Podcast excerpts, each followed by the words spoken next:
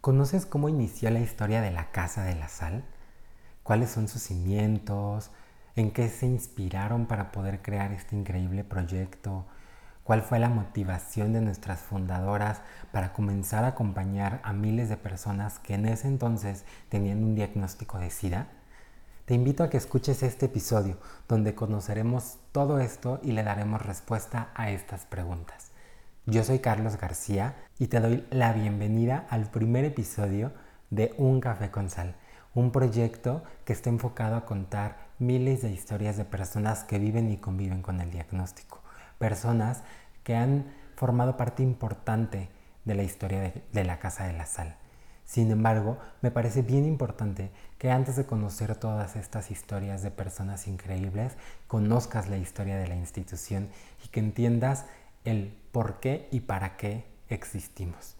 En este episodio van a acompañarnos tres fundadoras de Casa de la Sal, Rosa María Rivero Velasco, Ana Escalante y Nieves Rion. Tres mujeres maravillosas que las admiro profundamente, personas que han estado desde el día uno de la historia de Casa de la Sal y que nos van a contar historias increíbles que se vivieron hace 36 años.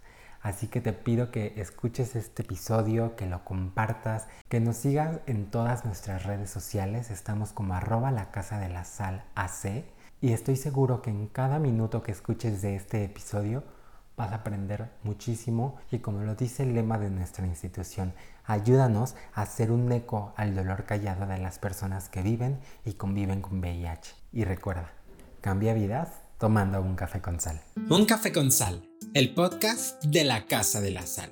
Reflexiona con nosotros sobre tus dudas acerca del VIH, suma a tu salud mental y sexual y aumenta tu calidad de vida. Soy Carlos García y en este espacio podrás escuchar la participación de personas que viven o conviven con diagnóstico de VIH, aliadas de la causa y expertas en acompañamiento. Cambia vida tomando un café con sal. Y bueno, como les mencionaba, estoy muy emocionado de poder compartir este espacio con estas tres grandes mujeres que han estado desde el día uno de esta gran historia de Casa de la Sal. Y me gustaría que pudiéramos empezar a contar esta historia que me parece muy importante que la conozcas. Así que eh, me gustaría iniciar con cómo es que inicia la historia de Casa de la Sal. Y me encantaría, Rosa, que nos pudieras compartir un poco de dónde nace esta idea de crear Casa de la Sal, cuáles fueron estos primeros pasos que se dieron, qué te motivó. Pues realmente no hubo una intención de mi parte de, crear Casa de la Sal y de fundarla. Fue realmente, sé que no existen las casualidades, pero una telefonada que, a la que me invitaban a, a visitar a un, um, un chico que, se, que no se conocía cuál era la etiología de su enfermedad una hora antes de salir para visitarlo, me hablaron por teléfono y me dijeron que era SIDA. En el 86, pues nadie sabía pues, nada de qué, qué cosa era esto, ¿no? Entonces yo me preparé, me acuerdo, con, guantes, gorra y una, una bata, zapatos, como si fuera una cirugía. Pero a la hora de bajarme en el coche, que me dio muchos nervios, dejé todo y ya Fui tal cual. Entonces en un departamento me encontré a una, señora grande, a la hermana de la persona que iba a visitar.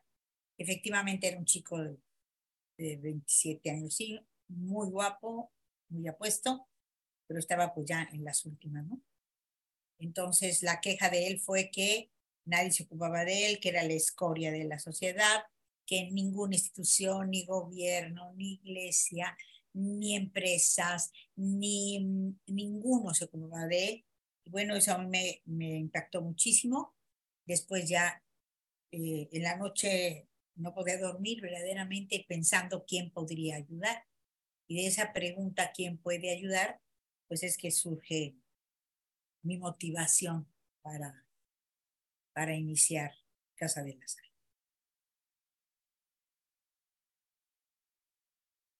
Wow, qué, qué, increíble, ¿no? Como esa pequeña cosa pudo llevarnos a ser lo que somos hoy en día, ¿no? Una institución gigante y creo que de, de las pioneras a nivel Latinoamérica.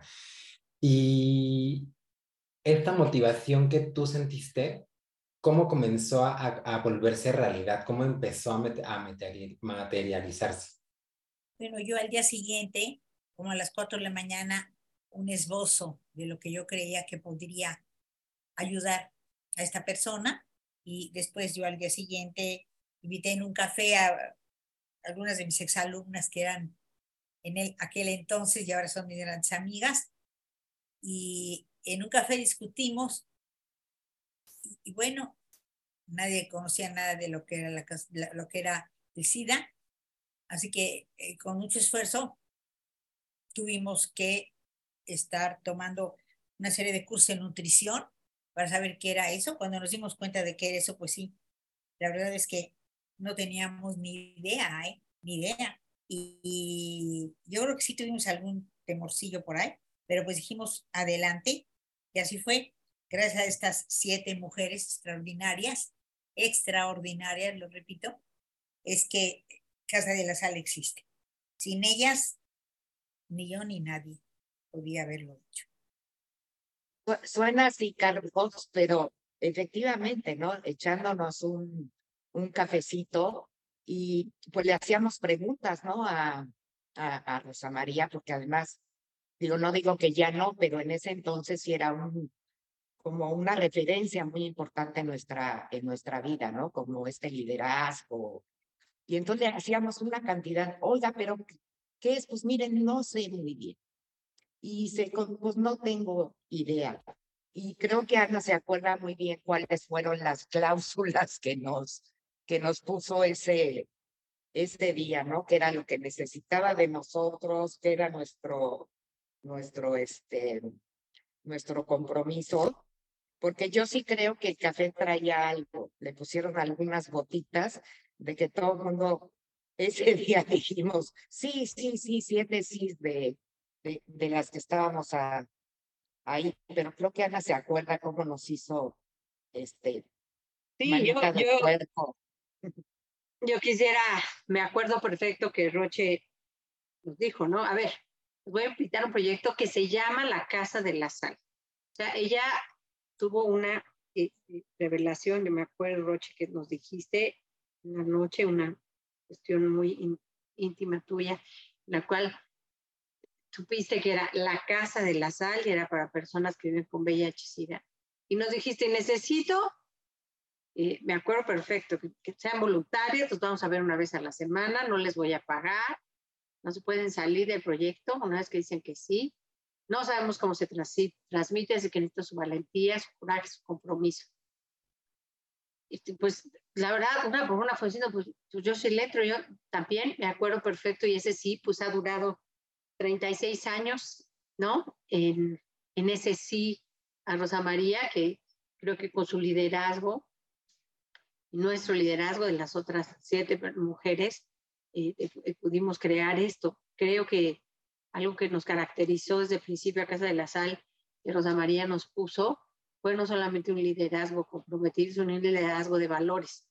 Y ella fue como una especie directora espiritual para cada una de nosotras que, que iba haciendo que creciera nuestro servicio y nuestra fe y un liderazgo también muy presente, Roche, creo yo, de cada semana, igual que ahorita, 36 años, cada semana, cada semana, las fundadoras, ahora la mesa directiva, nos reunimos a apoyar a este proyecto. Entonces, pues, esa es la parte de la historia que me, me acuerdo. Yo estaba muy chiquita, tenía 21 años. Entonces, pues bueno, ese sí comprometido, transformador de vida, ¿verdad, Roche? Así es, así es. Ay, muchas gracias por compartir. Oigan, y cuando empieza todo esto, ¿recuerdan cuál fue su primera actividad? Ya que Rosa las invitó al proyecto, ¿qué fue lo primero que hicieron cuando después de decir que sí? Sí, pues lo primero que hicimos eh, fue la, la, visita a domicilio y la visita a hospitales, que era, y y las, eh, Sí, eso fue lo primero que hicimos, la ayuda, la, ayuda psicológica. Pero pues no, no, no, estábamos eh, con ninguna autorización, digamos. Entonces, una actividad muy importante fue buscar el ser alguien. Entonces empezamos a buscar si es BRL, si es, entonces encontramos si, si IPAE, asistencia privada, pues no, no, entonces hasta que encontramos la C, la asociación civil y parece que sí. Eh, Relaciones Exteriores nos, relachó, nos, nos rechazó el, el, nombre de Casa de la Sal, quería que se llamara el jardín o el manantial. Nosotros rechazamos todo eso, volvemos, volvimos a, a intentarlo y, y, bueno, ya lo aceptaron. Y luego la cuestión de donativos, que fue una cosa excepcional. Una tía de Ana, de Ana Luisa que se parecía a Carmen Montejo, se pintó y se arregló como Carmen Montejo y fue a, los donativos porque se tenía que hacer los donativos. Y le llevó una corbata al señor. Y entonces, ¿quién es usted? Entonces, pase, pase Carmen Montejo. Ella no dijo que no era Carmen Montejo. Y entonces dijeron, bueno, aquí eh, está una señora Carmen Montejo. Sí, pase como no, Carmelita. Pues ya le platicó brevemente. Salimos con la autorización de donativos. El señor se quedó con la corbata y nosotros con la autorización de donativos. Yo, yo quisiera agregar un poquito a la historia. José Nieves, ahí estabas tú. Yo creo que es importante decir que siempre empezamos a ir al Hospital La Raza y al Hospital General. Y en La Raza y en el General eh, eh, fuimos a nutrición. Yo conseguí un curso para que nos entrenara, que era el VIH. Y fuimos, me decía el doctor de nutrición, pero ¿por qué quieren que yo? Pues porque nosotros vamos a hacer esto. Y entonces nos entrenó eh, y de ahí empezamos a ir a los hospitales, a la raza del general, estuvimos yendo, todavía vamos, pero por mucho, fueron nuestros primeros dos servicios. Y creo que es muy importante que, que decir que los primeros dos años pues, fuimos totalmente voluntarias, o sea, no había asociación civil, no había nada, era grupo de mujeres llamadas la Casa de la Sal, y que la necesidad de hacer una asociación civil fue muy bonito, no sé si te acuerdas, Nieves, pero cuando ya dijimos que íbamos a hacer una asociación civil, nos juntamos en una de nuestras juntas desde los miércoles a las 4, de 4 a 6, y si no llegabas, Roche te cerraba la puerta, o sea que sí era de 4 a 6. Bueno, no es cierto. y, y me acuerdo muy bien que pues, no teníamos dinero y una dijo, yo vendo mi motocicleta, otros los aretes de la abuela. Yo no tenía nada, tenía 21 años y era estudiante. Yo dije, yo no vendo nada porque no tengo nada. Y no sé, Nieves, si quieres contar esa historia tan conmovedora y con eso... No, no, no, no me acuerdo exactamente qué dio cada, cada quien, ¿no? Yo eh, me acuerdo de la moto de, de Rocío Bernal, que fue una de las, este, y a mí mi abuela paterna me había heredado. Mi abuela paterna tenía predilección por los varones, pero pues yo creo que al final dijo, tengo, tengo nietas, ¿no? Entonces me heredó unos, unos aretes de, brillantes, o sea, diamantes, o sea, y bien, bien valiosos. Entonces, ahorita que decías que cuál fue mi primera, mi primera acción importante fue ir a Monte de Piedad a empeñar los aretes. Entonces, en esa reunión, pues te digo, no, no tengo lo, que te decía, ¿no? De repente no, no me acuerdo, pero cada quien llegó con su tambachito, ¿no? Su, casi casi su botecito de yo de esto de la moto, yo de esto, yo del otro. Y, y esa primera, pues, donativo, donación. ese efectivo, sí sirvió para pagar el trámite frente al notario para, para fundar, para tener nuestro primer acta constitutiva, ¿no? Entonces, es correcto. Y yo creo que yo siempre me acuerdo de esa reunión, pues fue hace 36 años, porque me, me, conmovió, me conmovió muchísimo que todas pusimos, me acordaba de esos dos regalos y sobre todo de esa intención, ¿no? Ninguno de nosotros era especialista en nada. Yo estaba estudiando psicología, era la única que estaba medio relacionada con psicología, pero todos éramos voluntarios y íbamos, pues, en nombre sea de Dios, a, a platicar sobre, sobre cómo acompañar, ¿no? La tanatología no estaba en boga todavía. Entonces era muy impresionante el apoyo que nos damos entre las siete. Y bueno, pues ahí fue como hicimos el albergue muy poco después. Me imagino que eso hablaremos después. María, María me recuerdo que regaló una, una, un centenario. Ah, sí. El otro mundo. Y, y Laura Barrera hizo el logo. Y lo hice el logo gratuitamente. Nos, nos regaló el logo, sí. Así fue. Yo nada.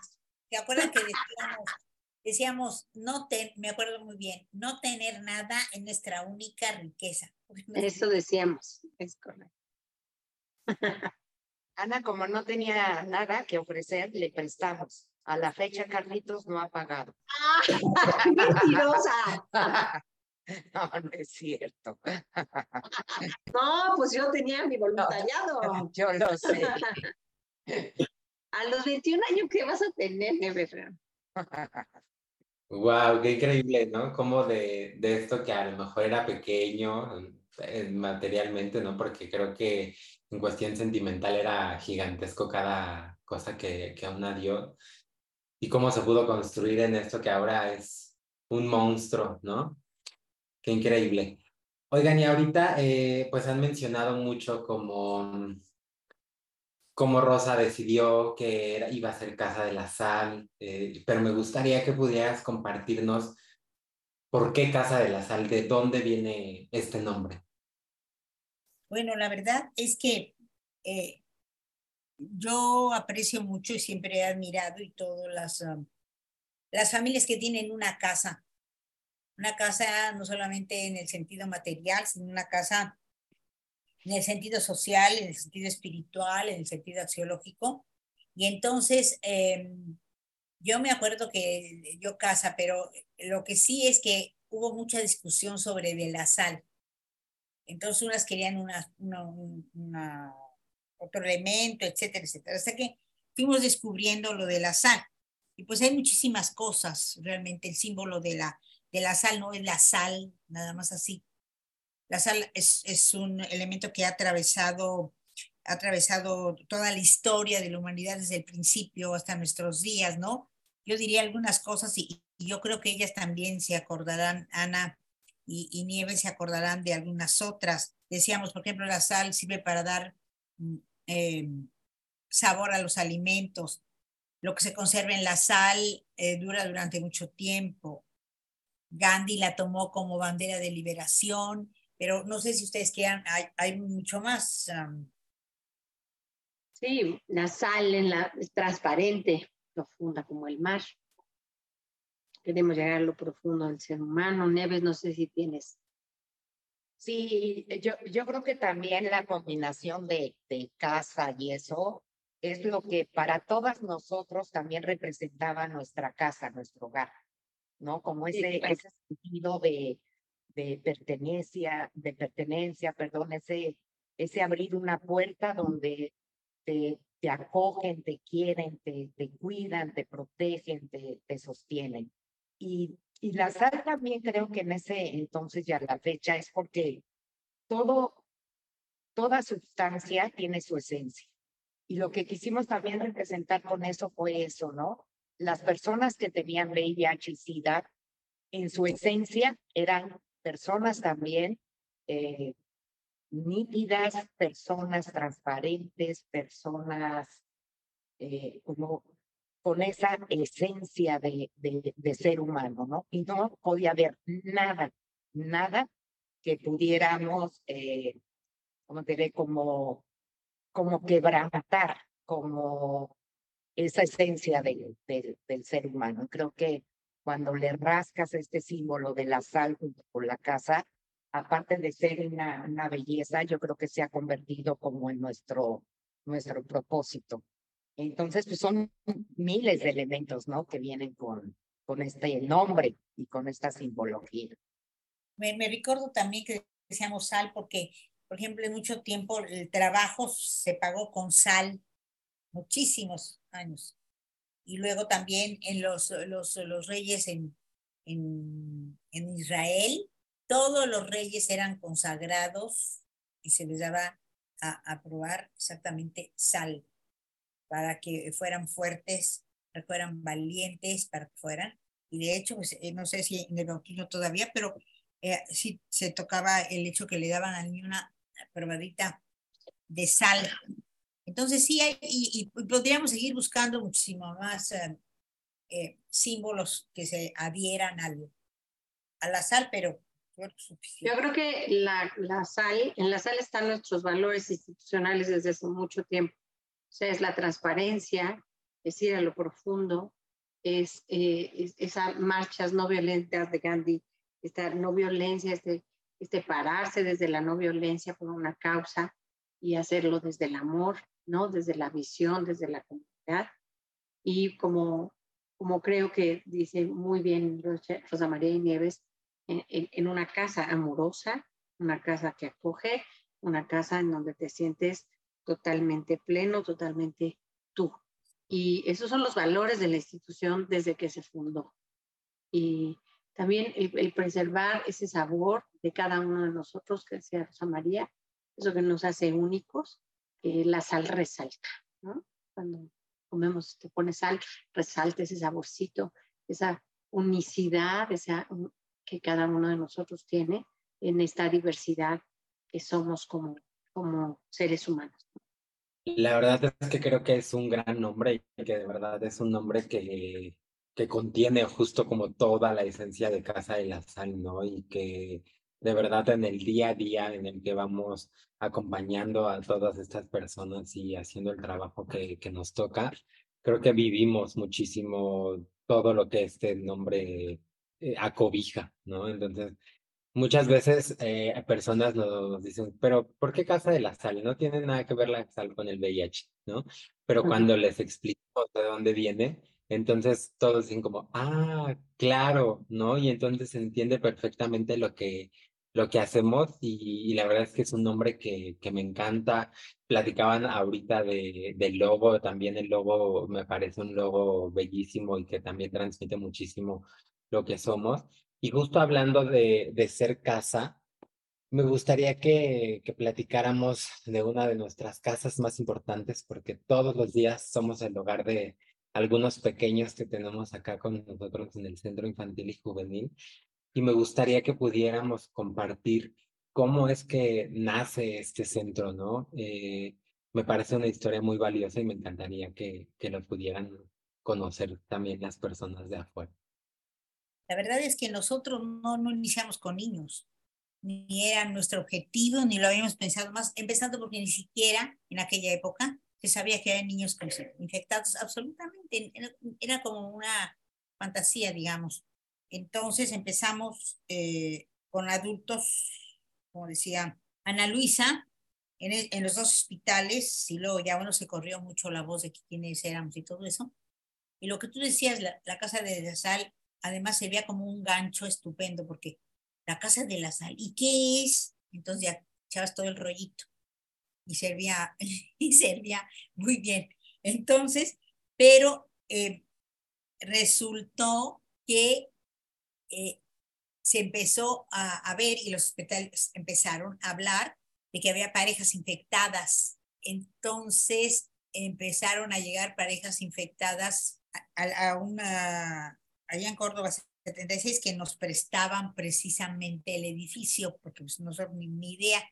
Y me acuerdo que la primera vez que yo verdaderamente me, me conmocioné, porque llegó una pareja, los dos estaban infectados, se veía muy mal, y me dijo, bueno, pues, ¿qué hacemos con este niño? Le digo, pues, mire, nosotros no atendemos, no tenemos ni albergue, ni tenemos nada, no podemos, desgraciadamente, admitirlo, acogerlo. Entonces me dijo, bueno, entonces digo, el, señor, ahorita vengo, que fue, voy al, voy al coche, no sé qué. Y entonces la señora después de cinco minutos le digo, ¿qué sucede? Yo creo que no encuentra el alimento del bebé. Por favor, téngamelo y yo bajo a, ahorita y yo, yo bajo y ahorita, y ahorita, y ahorita, nunca llegó. Entonces era una criaturita de unos días de nacida gracias a Dios en perinatología teníamos una trabajadora social excelente, María Elena, que le hablé llorando, le dije, ¿qué, tráigalo para acá porque si no la van a acusar de que plagió al niño. Pues, ¿quién es esa criaturita, no? Nadie. Entonces fuimos a, a, a, perinatología, se portaron excelente con nosotros, lo tuvieron ahí, le empezaron a ver, beber y luego lo registraron, hubo personas que se prestaron muy bien para el registro y, y demás, y así empezamos a ver que era una necesidad crear algo, pero nadie creía, ¿verdad? ¿Se acuerdan? Nadie creía que A ver, si pueden decir. Yo quisiera poner una historia paralela a esa un poquito antes. Es que en, en, no sé si te acuerdas, que en la raza estábamos yendo a visitar y encontramos a un joven eh, que se llamaba Gilberto y que él eh, ya estaba muy malito y dijo, yo no me quiero morir en este hospital. Su familia lo había rechazado, ya no querían saber nada de él, su pareja había tenido muchísimo miedo, lo había dejado. Y entonces, ¿te acuerdas, Josefina? Este, y dijo, bueno, pues es que él me dijo que quería que, este, que lo lleváramos a su casa y que si nos íbamos a dedicar a esto, pues, pues que, que, lo lleváramos a su casa y que lo atendiéramos hasta que se muriera porque él se quería morir en su casa. Y que nos regalaba su casa. Y nosotros dijimos, ¿para qué queremos una casa? Pero lo que sí queremos son las VIH. Entonces, es, pues, esto puede ser grande para nosotros para aprender. Entonces fuimos. Y por seis meses estuvimos con él. Nos ponía apodos. Gilberto nos ponía apodos, le llamaba Rosa María la manda más. Aquí, ah, nos ponía apodos, era un, un de la tostada, un psicólogo industrial. Pero, era, muy grosero, era grosero. muy, pero bueno, allí estuvimos seis meses. Yo me acuerdo que yo temblaba cada vez que iba a ver por él, porque cuando me hablaba yo era psicóloga, yo decía, ¿qué estoy haciendo aquí? Me acuerdo una vez que fui y de verdad llegó, qué bueno que viniste, prendió la tele y enmudeció y me senté dos horas ahí. ¿Cómo estás viendo la tele? Y salí y el siguiente semana que fui, me dijo, pues me supo muy sabrosita tu visita. Yo ya sentía que no iba a ser una buena psicóloga porque no podido hacer nada de menos. Nos enseñó a todos. Y cuando él falleció, nos regaló su casita. Y justo en esa época fue cuando encontramos este primer niño y se corrió la voz en perinatología, en la raza, de que nosotros podemos acoger a estos niños. Y no sé, Nieves, si quieres continuar la historia. Sí, bueno, se nos, nos heredó la, la casa, nada más un, recuerdo, así como Ana se ponía a, a, ver la tele, Gilberto era bien canijo también, porque eh, de verdad, Carlos, no sabíamos si esto se transmitía, se contagiaba por besar, por estar cerca y eso. Y entonces luego nos pedía cosas que, pues como ya estaba muy malito, no poníamos objeción, ¿no? Entonces que Coca, le encantaba la Coca-Cola. Y entonces le llevábamos la coca y él muy, o sea, yo creo que nos tanteaba, ¿no? Hasta dónde de veras, este, todo lo que decíamos que era, eh, éramos, era verdad. Y entonces agarraba la coca, le daba un trago y luego te la ofrecía. Y era de verdad, se, dice, hay un traguito de coca, pero con todos los miedos y todo lo que externamente a nivel de información había, ponte un poquito como el COVID, ¿no? O sea, todo, todo está, eso sobra y se contagia y el aire y eso. Entonces, te digo, ¿no? Pero bueno, finalmente nos, nos hereda la casita y lo que dice Ana, ¿no? A través de los hospitales y principalmente a través del DIF, empezaron a buscarnos este, para, para mandarnos casos de, de chiquitos, ¿no? Yo de la que tengo un gran recuerdo que fue una de las primeritas es Azucena, una chiquita güerita, simpaticísima que venía de, del DIF de, de, de Sinaloa. Entonces, pues fue, fueron los primeros, ¿no? E, ese bebé, ese, creo que se llamaba Jonathan, el chiquitito, Azucena, y luego a cuentagotas empezó la, la llegada de estos. Pero ni tan a cuentagotas, porque en los primeros tres meses ya teníamos cinco niños. O sea, la casita era de dos pisos y nada más tenía una recámara del segundo piso. Y ahí nada más cabían cinco niños y una cuidadora. Y fue la primera vez que tuvimos, por eso nos constituimos y por eso tuvimos que recaudar fondos, porque pues ahora necesitábamos personal de tiempo completo. Y lo hicimos rapidísimo, ¿no? Necesitas de tres mesecitos, cuatro, ya estaba llena la casita, ya estaba llena de trabajadoras, una trabajadora social y la directora. Sí, no éramos de verdad, yo digo que como magos. Como magos. Me acuerdo que hicimos nuestra primera venta de garage con la casita de, con las cosas de la casita de. Ana, no era tan chiquita la casita, porque no era tan chiquita, lo que pasa es que la recámara de, de Gilberto era enorme. Me acuerdo que. Ahí cabían los cinco niños. Me acuerdo que era enorme porque me dijo un día, eh, eh tráeme a notario porque yo creo que me voy, ya siento que me voy a abrir, pero no quiero agonizar. Entonces me dijo, tres cosas te pido. Una, que me entiendan engañoso, porque era muy exigente. Otro, que este, flores eh, amarillas. Y por favor, no quiero agonizar, es que me traes una pistola. Y que pues mira, de las dos primeras y la tercera, quién sabe. Pero tú traes al notario. Entonces, le decía, a cualquier notario, a un conocido, por favor, pueden ir de, ¿qué tiene? SIDA, como si fuera la peste maligna. Nadie quería ir. Entonces conseguimos un notario magnífico, extraordinario, que ya se murió, Velázquez extraordinario, en, en la esquina, un viejito, viejito hasta allá, Gilberto hasta acá, y el viejito no oía. Entonces, pero yo no podía ir, oír el testamento, no podía oírlo. Mm. Entonces, unos gritazos y Gilberto para, para el, el, el, licenciado Velázquez allá. Total, ya ya este salió. Y luego también, que es una cosa, para que tengas una idea, Carlos, lo que cuando uno dice, no tú, pero cuando uno dice, ay, qué barbaridad es que estoy pasando, usted no sabe la que pasamos, no me estoy quejando ni alardeando ni nada. Pero no 34 años, no te quejes. No quisieron poner en el acta constitutiva SIDA, para que veas el rechazo que había. No quisieron poner SIDA pusieron para personas que están afectadas de serios problemas de salud, porque si no, no, no los aceptaban.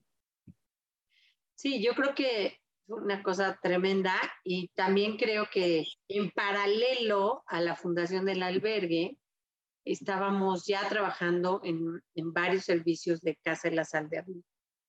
O sea, los servicios de adultos que empezaron con los, con los hospitales, Después, yo, imagínate, tenía 23 años y era, Roche me nombró la directora de psicología. Pues yo le hablé a todos mis amigos de la universidad y empezamos a dar psicoterapia. Empezó la clínica psicológica. Y luego, con la psicoterapia, empezamos a ver que los pacientes no llegaban porque no podían, porque estaban en sus casas enfermos, entonces fundó lo que se llamó la red a domicilio. Luego empezamos a ver que había desabasto de medicamentos, estaban carísimos, no había medicamentos universales como ahora, entonces fundó el banco de medicamentos. Y después vimos que ellos necesitaban hablar de su diagnóstico entre ellos y se fundó el primer grupo de autoapoyo. Y pues todos estos servicios que son el corazón de Casa de la Sal, hospitales, clínicas psicológicas, etcétera, se fundaron al paralelo de los niños yo, yo tuve a cargo de esa parte y Nieves estuvo en la parte de los niños. Yo no podía, la verdad, tenía 23 años, no podía con los niños enfermos, era demasiado para mí, demasiado fuerte. Pero, estaba yo con todos los adultos trabajando en de los niños. Nieves estaba a cargo inicialmente de los niños, del primer albergue. Entonces así fue creciendo los dos servicios simultáneos. Una cosa que dijimos en Casa Legal, todos los servicios van a ser gratuitos. El VIH afecta tan fuerte a, todas las personas que nosotros podemos generar voluntarios y, servicios gratuitos. Y por eso fundamos todas las, toda la parte de adultos se fundó así, a través, o sea, me acuerdo de red domiciliaria, de ir a todos lados solita, de mi coche, ¿no? Entrar a las casas. E, era eh, una cosa extraordinaria lo que hacemos como voluntarios en cada una de las, de las, de las áreas, ¿no? Ver la, a veces la pobreza, la desesperación de las familias, el no saber cómo tratarlo, esta parte de, de la infección de, no saber si te vas a contagiar o no, pero pues el cariño de, de muchísima gente, porque la Casa de la Sala ha tenido literalmente, yo creo que decenas de miles de voluntarios y de, de, de personas que han hecho que esto sea posible. Y totalmente, ¿no? Creo que como lo hemos dicho constantemente, si Casa de la Sal sigue existiendo, gran parte es por toda la ayuda de los voluntarios que seguimos recibiendo hasta ahora, ¿no? Porque hasta teniendo una plantilla de voluntarios y voluntarias gigantesca que nos ayudan a poder seguir logrando nuestra misión y visión. Y bueno, pues por supuesto la labor de, de todas ustedes. Y también me gustaría que pudiéramos, justo como lo, lo compartía ahorita Rosa, ¿no? Como desde esta parte de no querer poner la palabra SIDA en el acta constitutiva o la desinformación de la gente, etc. ¿Cuáles consideran que fueron los obstáculos más difíciles de, de transitar para poder seguir con, con esta labor? Nieves, no sé si quiera decir algo de, de, los niños, porque también mucha gente, ¿verdad? No, no quería ir.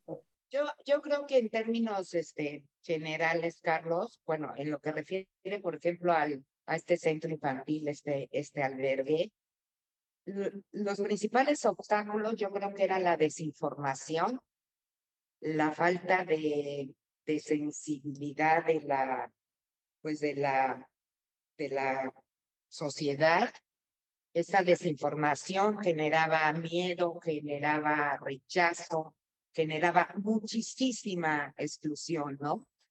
Entonces, desde mi, mi labor con, con, con, con, este programa, no sé si se acuerdan, pero llegamos a tener, Carlitos, esta casita estaba en la delegación Iztacalco.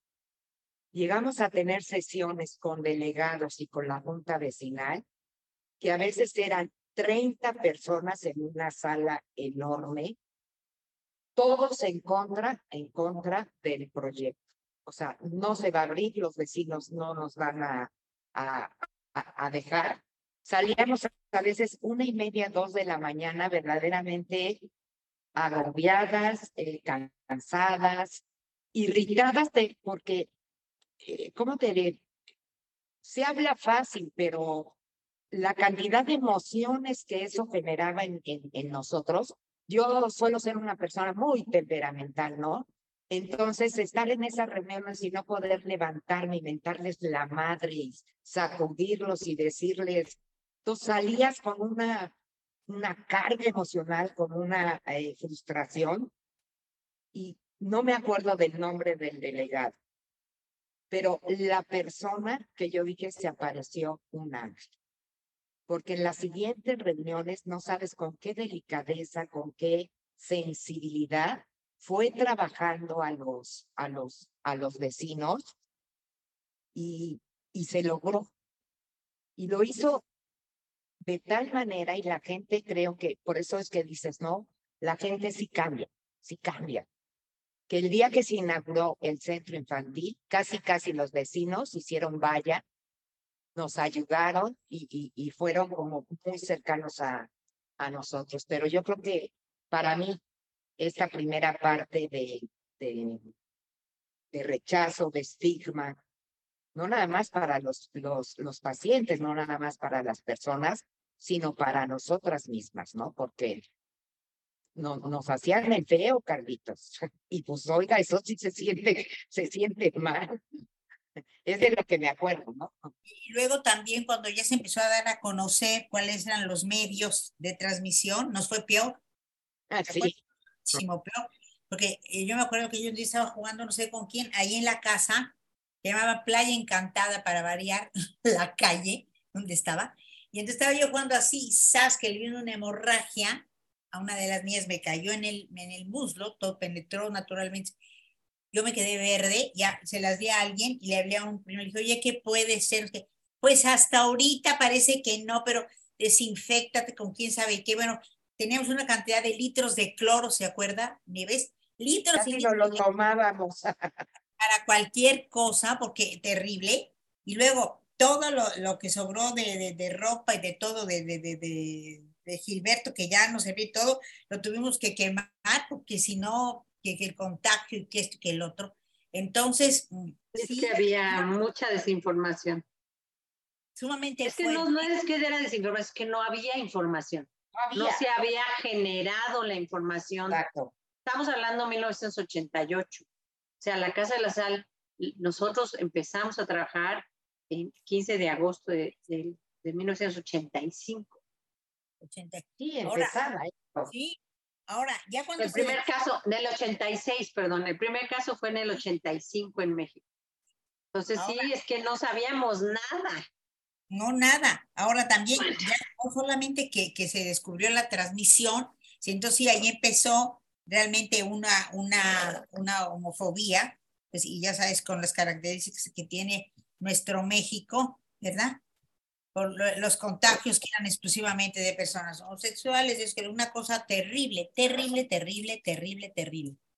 Entonces, hay, no muchos, pero algunas amistades o algunas personas a las cuales les pedíamos ayuda y todo, se negaban por eso, por eso, al principio por eso. Y después ya que se conoció más y todo, pero al principio por eso, lo que más jalaba era, era realmente los niños, porque sí, los niños, pues muchos huérfanos, y bueno, ya oh. en, el librito ese de, de historias breves de niños breves se cuentan ahí las historias. Y me acuerdo que Nieves eh, eh, sí sentía mucha afectada emocionalmente por, por las historias tan trágicas que tenían algunos pequeños, ¿no? Sí. Por otro lado, creo que esa conducta de miedo pues, pasó hablando de casas, ¿no? Cuando rápidamente nos tuvimos que mudar de ahí porque había más niños y más niños y más niños. Y, y, nos fuimos a una casita que se llama en la calle de Sabino, que curiosamente era de, del bisabuelo de Roche, mi tatarabuelo. Ah, y bueno, la fuimos a rentar, la fuimos a comprar, ¿verdad? Porque yo vendí la casa de, de Sabino. La fuimos a comprar y ahí entraron eh, y tuvimos, hasta 22 niños, todos en esas condiciones. Eh, y, pero creo que también otra de las grandes dificultades, además de la discriminación que, que, que, se vivía y el miedo, también era el, el, el, que continuamente tanto niños como adultos morían. O sea, yo como coordinadora de la parte de todos los programas de adultos, la verdad es que era durísimo, todos nuestros pacientes fallecían, todos, pero no algunos, digamos el 95% se nos fue los primeros 10 años de, de Casa de la Sal, este, con síntomas muy fuertes, con mucha desesperación. Y yo creo que, por lo menos de mi lado, en el lado de adultos, de la, todo lo que son la, la atención de adulta, era era una especie de burnout, ¿no? O sea, de ir, de ver que fue, de ir a los domicilios, saber que la última vez, preparar a la familia, o sea, un trabajo que ahora se llama tanatológico, muy fuerte, eh, gente muy, muy, muy valiosa, ya en las coordinaciones de los programas, Luis Felipe, Socorro, de, Remedios, este, gente, gente muy, muy valiosa. Eh, estaba eh, ahí yendo a las clínicas, a los hospitales, a los domicilios, a los grupos de autoapoyo. Eran grupos de autoapoyo y mm, a veces éramos 60, 70 personas en el grupo de autoapoyo y ellos platicando sus historias, haciendo redes entre ellos, porque pues, como estaba mucho la discriminación, las familias, mucha gente no había salido del closet y tenía el VIH y no sabía qué hacer y ahora tenía que decirlo y, y se quedaba sin quien los cuidara, en fin, una, para mí esa era una de las grandes dificultades, el tema de la enfermedad y la muerte continua en todos los servicios de Casa de la Sal, los primeros 10 años, yo, yo quiero pensar. Después se transformó, pero entonces teníamos, había una espiritualidad muy fuerte, Carlos, que eh, hacíamos eh, los, los encuentros interreligiosos, por ejemplo, en donde de todas las religiones, porque teníamos clientes de, bueno, pacientes de todas las religiones, usuarios, y íbamos una vez al mes, había etcétera. Y abrimos un albergue de, para adultos en Puebla. En fin, estábamos desesperados porque había muchísima gente que no tenía dónde estar ni quién la cuidara, precisamente por la discriminación en, en, en, México, ¿no? Muy, muy fuerte, con los niños y con los adultos. Sí, yo me, me, me acuerdo que, por ejemplo, con los niños, estaban ahí en el Hospital Infantil Federico Gómez y teníamos una, creamos una enorme amistad con las trabajadoras sociales. Nos colábamos de madrugada a la sala de terapia intensiva para poder por lo menos estar cerquita de nuestros de nuestros chiquitos, ¿no? Pero pues sí, todos los primeros tristemente fallecieron, entonces sí, sí, sí estuvo fuerte, Carlos. Me acuerdo también que inventamos una serie de rituales, ¿se acuerdan? Aún para los niños, y eso unos rituales para decirle, para decirles adiós a los niños. Sí, claro. También, yo que también participaba Yana y también con sí, los adultos. Sí, con los adultos, pues, mucho. se tenía que ver mucho la cuestión de, de que las familias, entre, comillas, perdonaran a, a los, a los personas con VIH y las personas con VIH perdonaran a las familias. Es muchísimo trabajo familiar. A mí lo que más me parece una de las cosas más fuertes con las que tuvimos que lidiar, porque había casos, tanto de parte de la familia como de parte del, del, del, del chico o de la chica, que no, que tú no había la solución, absolutamente, porque había sido abandonada por la familia. Le habían dejado ahí en la calle con toda una, una piedra que estaba bueno, es que... terrible, que, que, le tuvieron que cortar una putrefacción horrorosa. Ver, llamé a la familia, me acuerdo y le platiqué cómo estaba, pero que él ya estaba a punto de morir, que por favor la fueron a ver, dijeron que no, pero luego en el trayecto se arrepintieron y luego la fueron a ver, fueron a ver, y, y sí, y el psicólogo que René estaba ahí, me acuerdo, me platicó cómo estuvo, un perdón extraordinario. Pero pues eso, como Ana y también Ives, yo creo que está absolutamente segura, eso no se puede inventar de un día para otro. Eso, o, se, o las raíces de la Casa de la Sal se siguen cimentando en valores y uno de ellos es la espiritualidad, los valores de fortaleza, ¿verdad? El valor de la alegría, el valor de la perseverancia, el valor de la honradez, todo es espiritualidad. Y todo eso fueron las columnas de la Casa de la Sal de una manera o de otra. Ah, no, sí. Yo creo que sin, sin esa unión entre nosotros, sin ese estar unidos con nuestros voluntarios de una manera muy personal, muy fuerte, no hubiéramos podido salir adelante porque era una exigencia interior muy fuerte, tanto en los niños como en los adultos. Y sin duda era situaciones muy fuertes, ¿no? Y de verdad les, les agradezco muchísimo y me, me encantaría poder aprovechar este momento para agradecerles pues toda la resiliencia que, que, han tenido durante todos estos años de labor, porque puedo decirles que de verdad todo eso que pensaron en esa primera reunión de café que querían hacer y que querían lograr, les puedo decir hoy después de tantos años que lo lograron, ¿no? Y que incluso superaron todo eso que ustedes se, se propusieron. Entonces, desde lo más profundo de mi corazón, muchas gracias y creo que lo hago por muchísimas personas. Y para ir eh, cerrando, me gustaría ahora como que diéramos el giro y que me contaran cuál ha sido su anécdota favorita o qué, qué cambió la perspectiva o, en qué momento se han sentido más orgullosas de todo lo que hacen. Ana, no sé si, si gustas empezar. Yo creo que,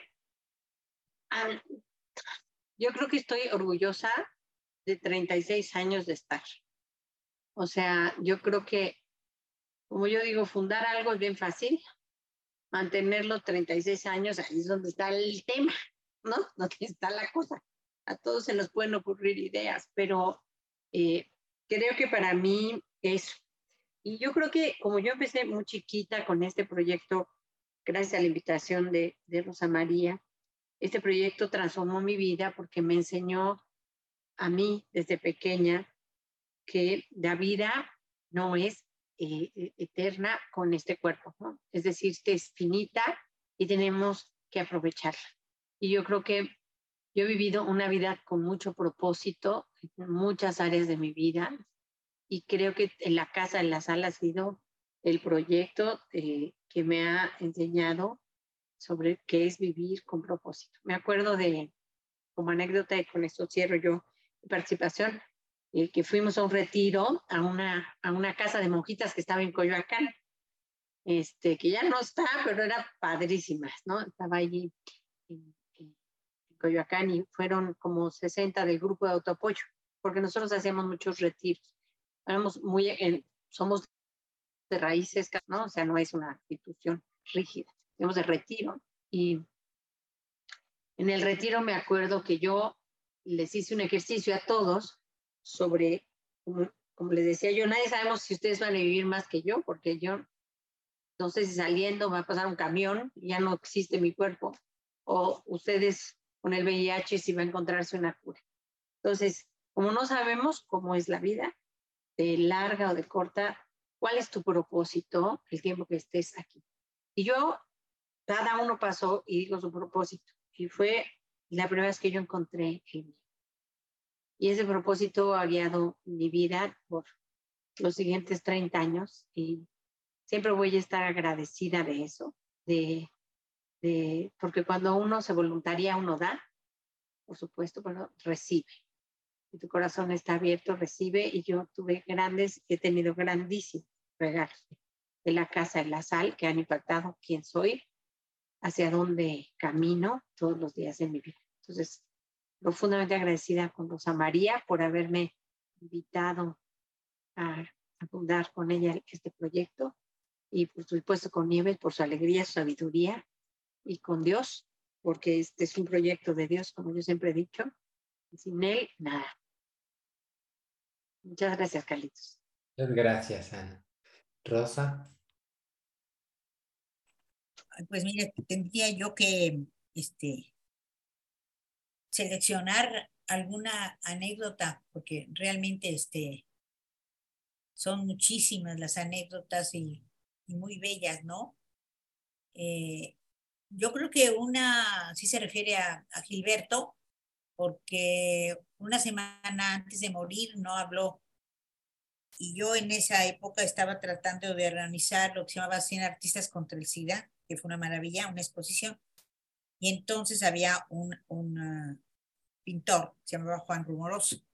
Y él, él regaló un cuadro de una virgen, no una virgen, no, de una persona extraordinaria, bellísima, una mujer. Entonces, a Gilberto era muy culto y le encantaba el arte, y se lo llevé.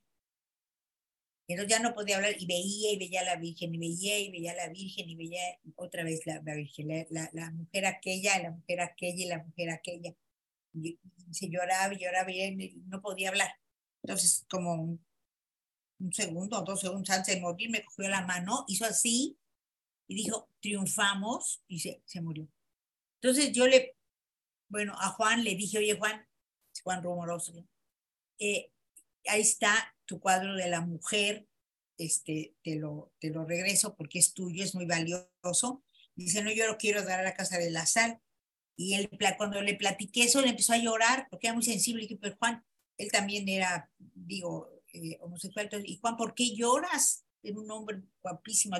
¿Por qué lloras? Es que ese, esa no es una mujer, esa es la Virgen. Yo así le entendí. Toda la que empecé a llorar fui yo. En fin, pero es, es algo que te... Porque ¿Cómo yo iba a imaginar? ¿Cómo Juan iba a imaginar? ¿Cómo Gilberto iba a imaginar?